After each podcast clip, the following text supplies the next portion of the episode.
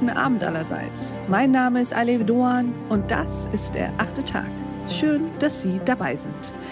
Wir wollen uns heute ein wenig in außenpolitischer Selbstreflexion üben. Es geht um Russland, liebe Hörerinnen und Hörer. Und es geht auch um unseren Blick auf Russland. Ist der berechtigterweise kritisch? Gefärbt? Ist er vielleicht sogar unbedarft? Darüber sprechen wir heute mit unserem Gast. Herzlich willkommen im achten Tag, Tico Gries. Hallo Aleph. Lieber Tico, würdest du dich unseren Hörerinnen und Hörern einmal kurz vorstellen? Ja klar, sehr gerne. Tilko Gries, wie gehört, ist mein Name. Ich bin Journalist beim Deutschlandfunk und war in den vergangenen fünf Jahren Korrespondent für den Deutschlandfunk in Moskau und zu meinem Berichtsgebiet gehörten Russland und zehn Länder drumherum, fast die ganze ehemalige Sowjetunion. Ich bin 39 Jahre alt und bin zurückgekehrt vor einigen Wochen nach der langen Zeit in Russland und arbeite jetzt wieder für den DLF in Köln. Und jetzt, wo du zurückgekehrt bist, kannst du, glaube ich, mit ein paar Wochen Abstand uns auch mal von deinen Erfahrungen als Berichterstatter erzählen. Du hast ja über Russland berichtet, aber eben auch in Russland gelebt. Was hast du dort über das Land erfahren, wovon wir hier in Deutschland und Westeuropa vielleicht auch gar keinen blassen Schimmer haben?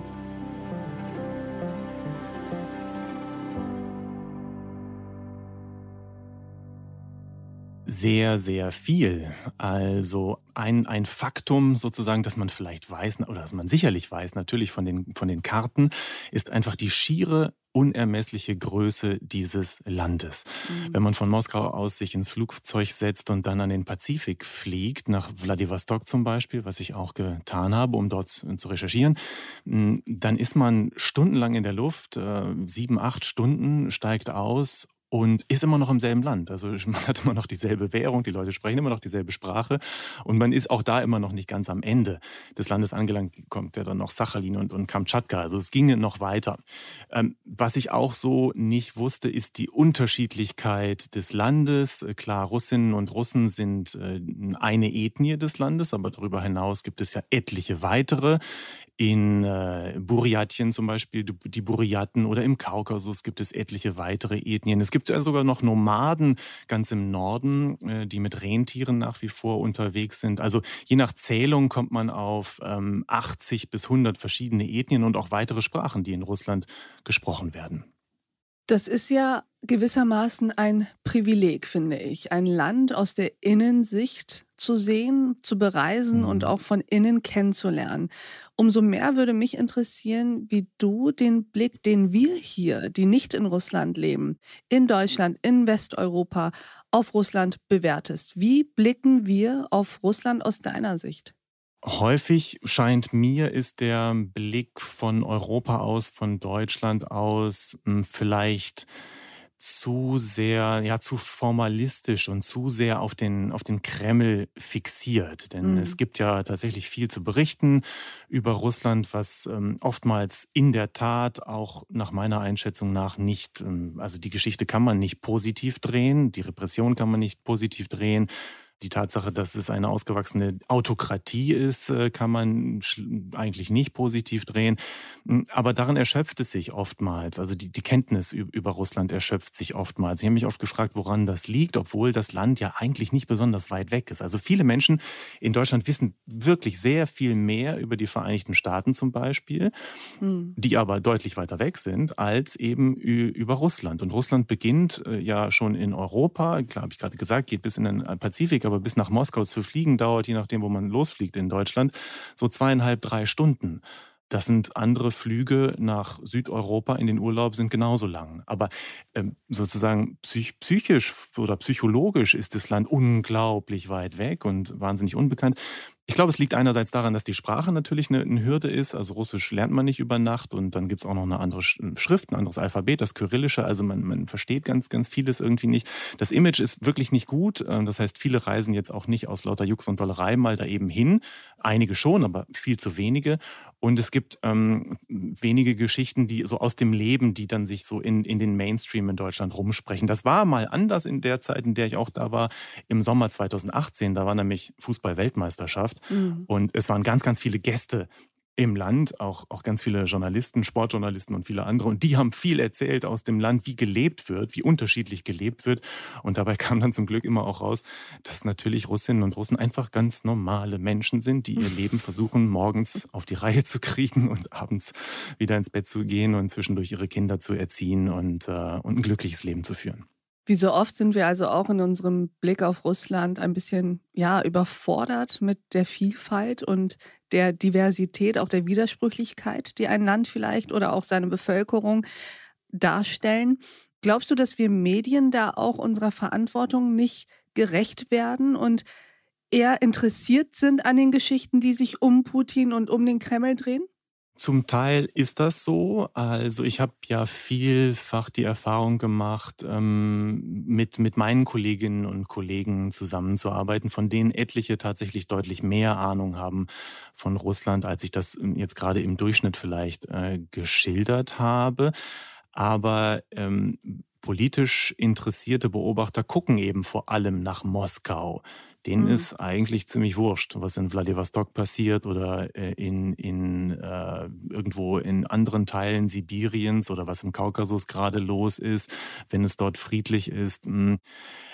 Auf der anderen Seite stehen diese Themen natürlich in Konkurrenz immer auch, in Konkurrenz zu anderen Themen, die in Europa oder die in Deutschland gerade wichtig sind oder in der eigenen Stadt in Deutschland gerade wichtig sind. Wenn wir jetzt von deutschen Hörerinnen, Hör, Hörern sprechen oder von Usern, dann ist denen natürlich näher, was, was irgendwie in, äh, gegenüber passiert vielleicht, als das, was in, was in Moskau passiert. Also es ist, da kommt man auch nicht raus. Mhm. Was mich halt stört oder immer gestört hat, ist so eine mh, sagen wir mal, so eine so eine aktive Ablehnung, als sei das irgendwie nicht interessant oder als seien die Russen, als hätten sie den Schuss nicht gehört oder als seien sie irgendwie halt irgendwie, als, als sei da wirklich Hopfen und Malz verloren. Äh, das hat mich immer gestört, weil das wird vielen Menschen im Land wirklich überhaupt nicht gerecht. Es gibt wahnsinnig viele kreative, total kluge, aufgeweckte, weltoffene äh, lustige, interessante Menschen, ähm, über die, deren Geschichten ja auch erzählt werden können und die sozusagen das Imageproblem haben, vielleicht, dass sie Russinnen und Russen sind. Aber ich finde, das, ja, das wäre so meine, mein, mein Wunsch irgendwie an, an, an Deutsche, dann eben das, dieses, diesen Malus vielleicht ähm, mitzudenken und ihn gleich abzuziehen und auf die Menschen dort genauso offen zuzugehen, wie man auf Franzosen zugeht oder auf Briten mhm. oder auf Amerikaner. Mhm. Das kann ich gut nachvollziehen.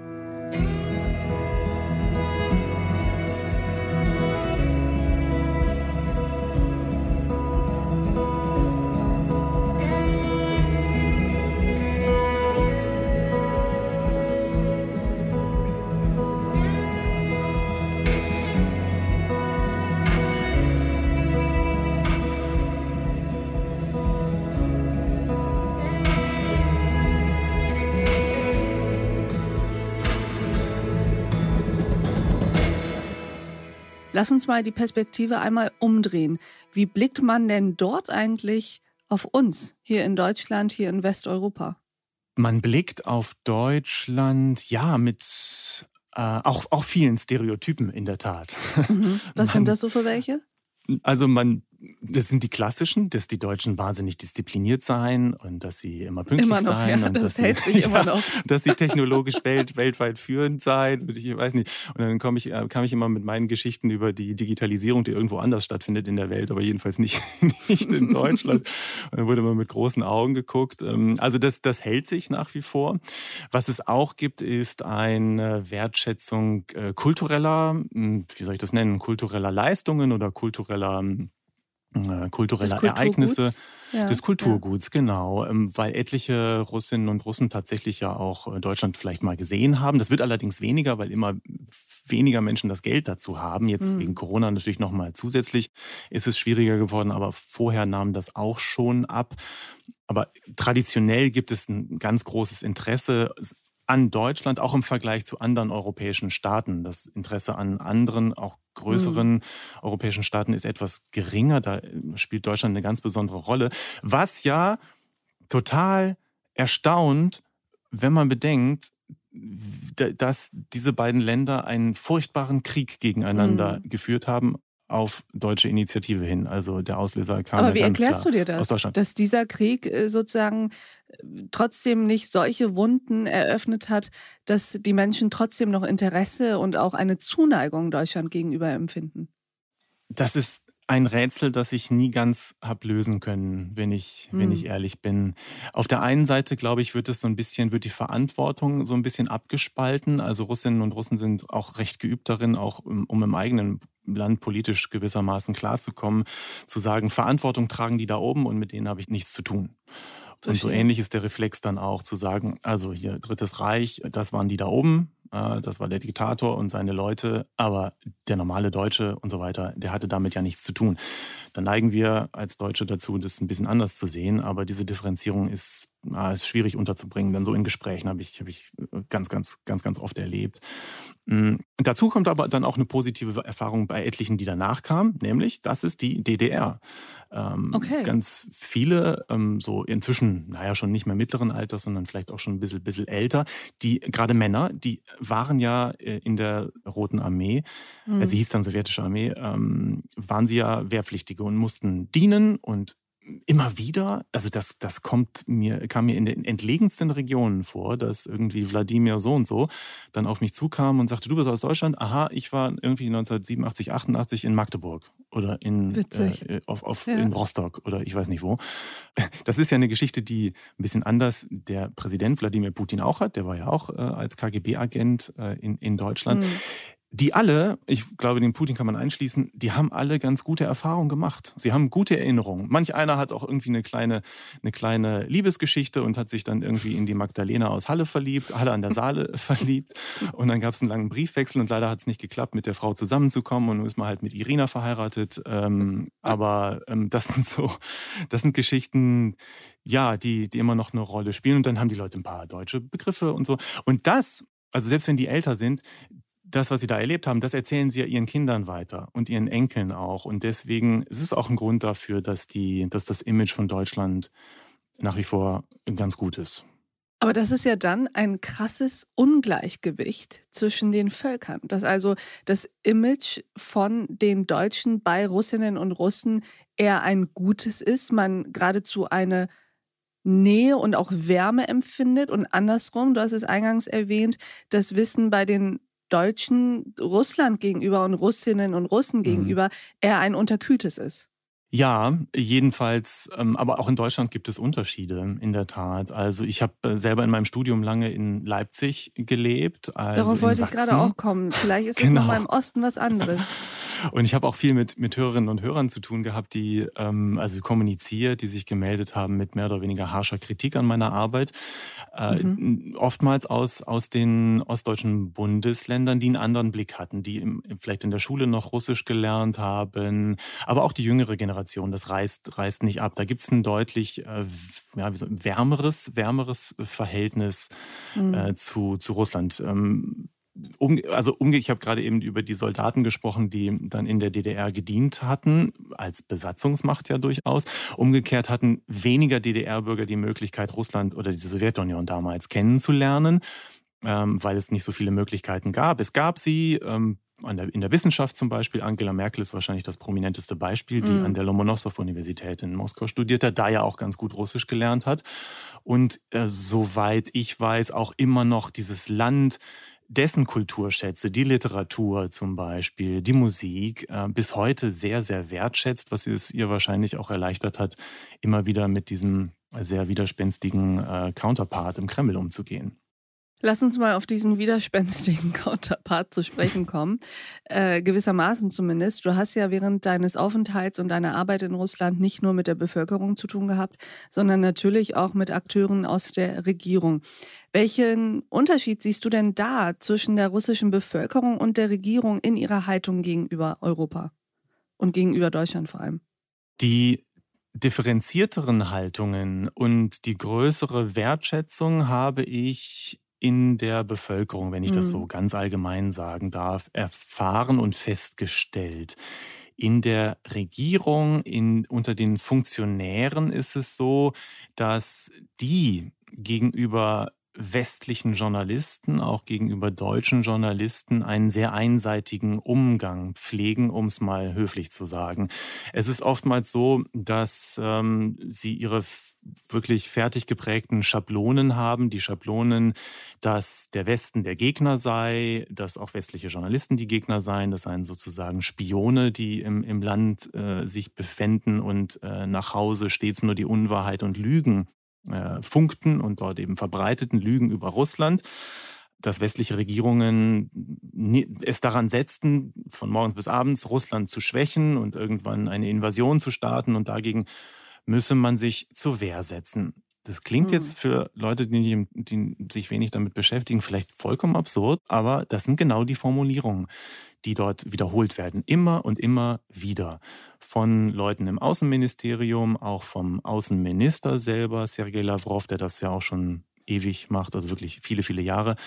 Ähm, das ist, sind die Formulierungen in der Propaganda im Fernsehen, im Staatsfernsehen und auch in den staatlich finanzierten Informa also Informationsquellen in Anführungsstrichen, die im Netz zugänglich sind. Das ist, ist ja längst nicht mehr nur das alte klassische mhm. Fernsehen, sondern ist natürlich überall, überall so der, der Mainstream. Puh, ja, das heißt, diese Leute sind an Wahrheit nicht interessiert. Sie lehnen dich ab und sie lehnen auch, ja, das, was wir so als Kooperation, Ausgleich, internationale Zusammenarbeit begreifen. Diese Vorstellung gibt es ganz einfach nicht. Es gibt nur die Vorstellung, wenn der andere etwas gewinnt, dann heißt das automatisch, dass ich verliere. Dass es einen Kompromiss geben könnte, bei dem beide gewinnen, scheint in dieser Vorstellungswelt gar nicht vorhanden zu sein. Das heißt aber nicht, das kann man gleich anfügen, mhm. dass die Protagonisten dieses Apparats, dieses Machtapparats nicht auch gerne doch vom Westen oder von Europa profitieren. Viele von denen haben teure Villen in verschiedenen europäischen Staaten. Es gibt so einen Haupt, einer, einen, einen der wichtigsten Propagandisten im Staatsfernsehen, der auf, auf YouTube auch ganz gut laufende Channels hat und so weiter. Der hat also mindestens eine Villa am, äh, in Italien am See, am Lago Maggiore, glaube ich. Mhm und, und so weiter und so fort. Deren Kinder gehen dann zum Teil auch auf westliche Schulen, weil sie wissen, das ist noch dann doch noch die, der höhere Standard auch als, als die Schulen, selbst in Moskau und so weiter und so fort. Also das kriegen sie hin. Jeden Tag zu schimpfen, äh, jeden Tag zu drohen auch, aber im Privaten den Nutzen zu ziehen aus Europa. Aber da muss man ja dann umso mehr eine Lanze brechen für die Bevölkerung, die sich ja von dieser eindimensionalen und sehr deutlichen Propaganda, nenne ich es jetzt mal, überhaupt nicht äh, verunsichern lässt. Oder äh, überhaupt nicht in Anführungsstrichen natürlich. Also das kann man ja wahrscheinlich auch nicht verallgemeinern, aber dass da trotzdem noch diese Nähe ist und da nicht komplett äh, auf Staatslinie alle Deutschland furchtbar finden. Ja, das stimmt, aber das nimmt ab. Also wenn man Umfragen macht, äh, davon gibt es nicht allzu viele verlässliche, aber es gibt ein paar über das Ansehen, sagen wir mal, der deutschen Regierung oder Deutschlands und so weiter. Ähm, und die Frage, warum das vielleicht dann doch äh, langsam, langsam negativer gesehen wird, dann stellt man fest, dass diese, ja, Propagandalügen sind es eigentlich, dass die doch so ein bisschen sich festsetzen in den Köpfen. Mhm der Menschen. Und das habe ich auch ganz oft gespürt in Gesprächen. Ich gebe mal ein Beispiel. Hm. Mm, hohes Ansehen in Deutschland und so weiter. Ähm, oder weiß nicht, irgendjemand gerät ins Schwärmen über die, die Fußballkünste des FC Bayern und wenn ich, äh, ich sollte doch mal schöne Grüße ausrichten und so weiter. Und dann plötzlich kippt das, kippt das Gespräch, dann geht es um Migrationspolitik in Deutschland. Dann denkst du, wie bitte? Ich bin hier irgendwie äh, in Sibirien unterwegs und jetzt ist, möchte mein Gesprächspartner mir etwas äh, berichten über die Migrationspolitik in Deutschland. Sagt er, das geht so nicht, was ihr da macht, ihr in Deutschland. Ihr habt diese ganzen syrischen Flüchtlinge da 2015 folgende ins Land gelassen. Diese Islamisierung eures Landes, das wird euch noch böse auf die Füße fallen. Ich denke mhm. so, aha, also erst gut, ähm, woher hat er das? Was ist los? Wieso ist ihm das wichtig? Und du bist ah, so 5000 Kilometer weg von Deutschland. Und du merkst, okay, die Leute verfolgen das, aber woher haben sie die Informationen? Naja, die haben sie aus den, den eigenen staatlich gelenkten, bezahlten Medien. Und da wird ihnen erzählt, diese, diese Flüchtlingspolitik ist was ganz, ganz äh, Schlechtes. Da wird dann auch als Kronzeuge gerne mal aufgeführt, vielleicht ein Politiker der AfD. Der AfD, genau. Mhm. Aber nur der. Ne? Also niemand, niemand anderes, der das irgendwie verteidigen würde. Und das Bild, das vermittelt wird, ist, Europa sitzt auf einem absteigenden Ast.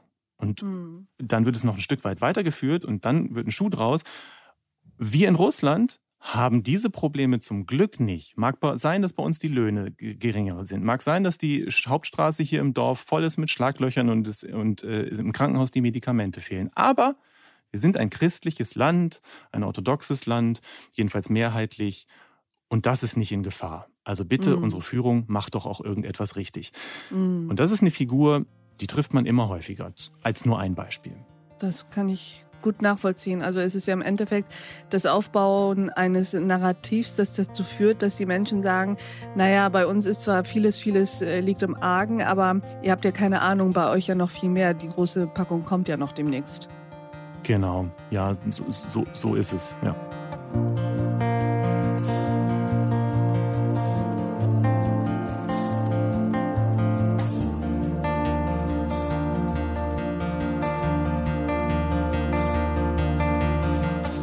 Lass uns mal über die Russlandnähe der Linken zum einen und der AfD, wir haben es eben angesprochen, zum anderen sprechen.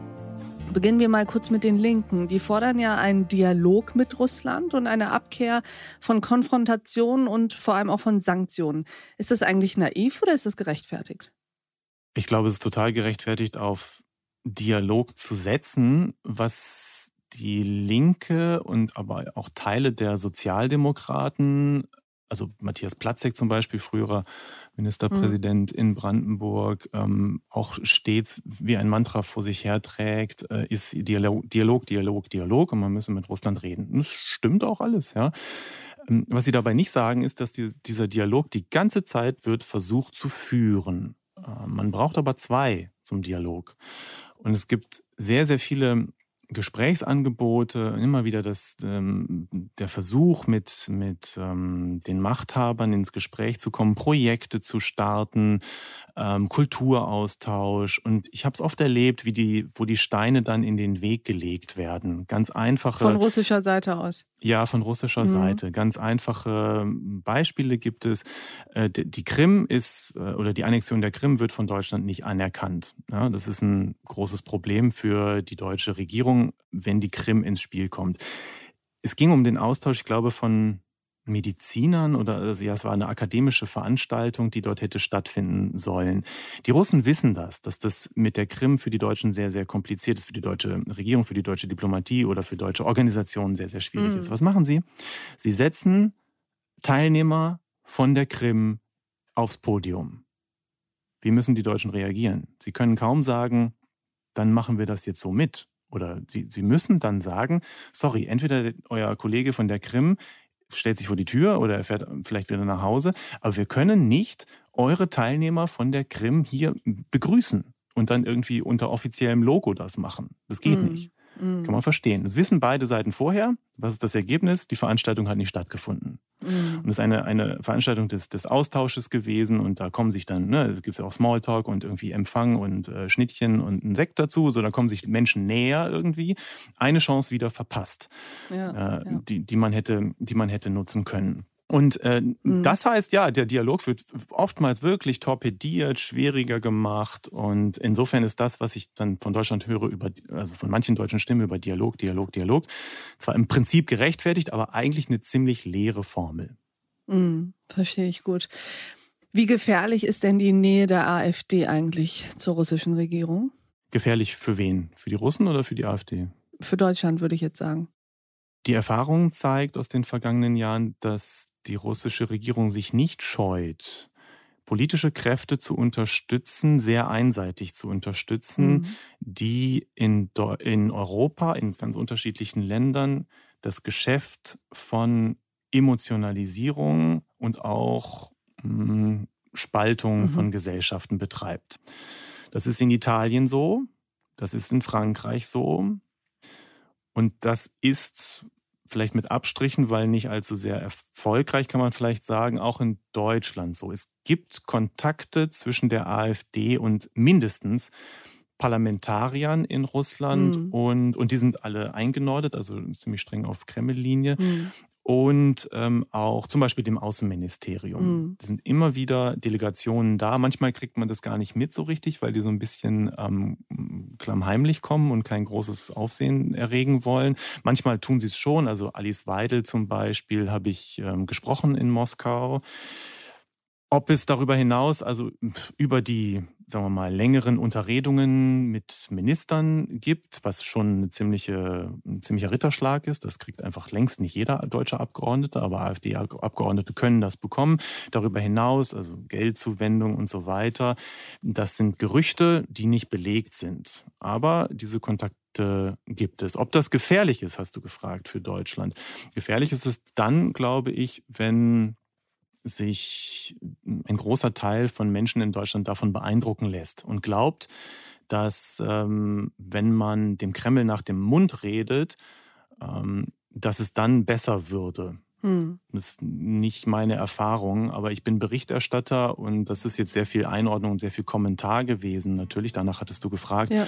Ähm, so würde ich natürlich darüber äh, zunächst mal nicht berichten, sondern es eben so darstellen, wie es ist. Ja. Nämlich, dass eine Fraktion eben auch Kontakte unterhält, so wie andere Fraktionen es, es auch tut. Ähm, allerdings machen die AfDler sich auch keine Mühe, dann irgendwie sich mit Menschenrechtlern zum Beispiel und zu unterhalten oder Leuten, die ähm, Repressionen unterliegen, deren äh, mit, Mitstreiter im Gefängnis sitzen oder die von Prozessen überzogen werden, also die auf diese Schattenseiten eben auch schauen, das tun dann eigentlich nur die anderen Parteien. Hm. Die Linke vielleicht auch nicht ganz so sehr.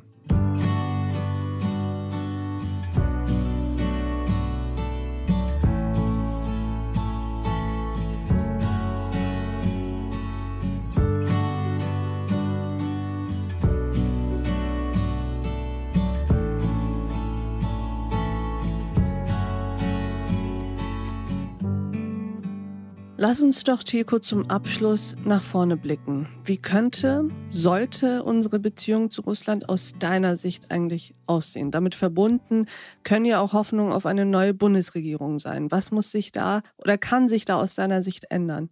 Es ist vielleicht eine Plattitüde, weil man es so oft gehört hat, aber ich glaube, ähm, ernst genommen wird Deutschland schon im Kreml, aber noch besser ist es, wenn Deutschland nicht alleine dasteht, sondern noch ein paar Länder an seiner Seite hat. Die Amerikaner sind nochmal ein Sonderfall, aber ich meine damit eigentlich auch europäische Länder, wenn die also mit einer Stimme sprechen gegenüber ähm, Moskau oder gegenüber den, den Machthabern dort. Was ich mir wünschen würde, ist, dass so viele Kontakte wie möglich, da sind wir wieder am Anfang mhm. unseres Gesprächs eigentlich, so viele Kontakte, so viele Begegnungen wie möglich sich erhalten, weil ich feststelle, dass es weniger werden. Und das ist gefährlich, wenn Länder sich auseinanderentwickeln, wenn die Menschen voneinander nichts wissen. Mhm. Russland ist ein riesiges Land und es ist unser Nachbar. Und äh, es hilft überhaupt nichts, die Augen zuzumachen und irgendwie zu hoffen, dass sich das von alleine löst. Diese Nachbarn bleiben unsere Nachbarn und es sind ganz, ganz viele tolle Nachbarn dabei. Das habe ich ja versucht zu sagen. Das heißt, ähm, so viel Kontakte wie möglich, ähm, vielleicht auch für Studenten, für Studierende, mehr Visa, mehr Möglichkeiten äh, nach Deutschland zu kommen, das hier kennenzulernen, das Leben kennenzulernen.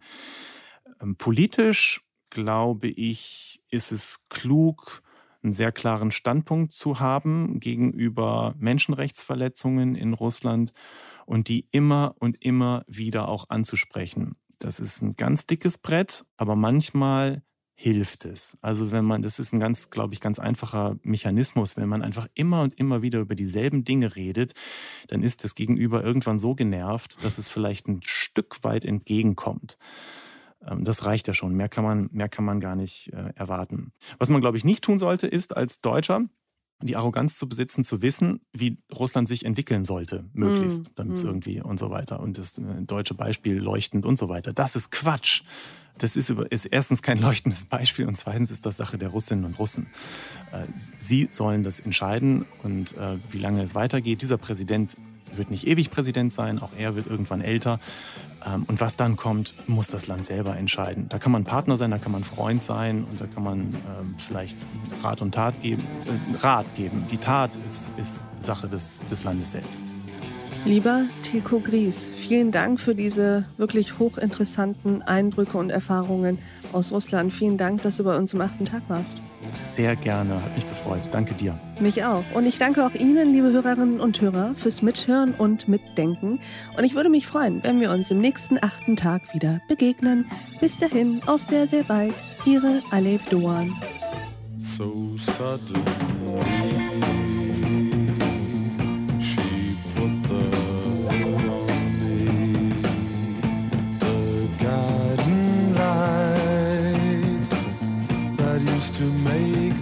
darkness cries.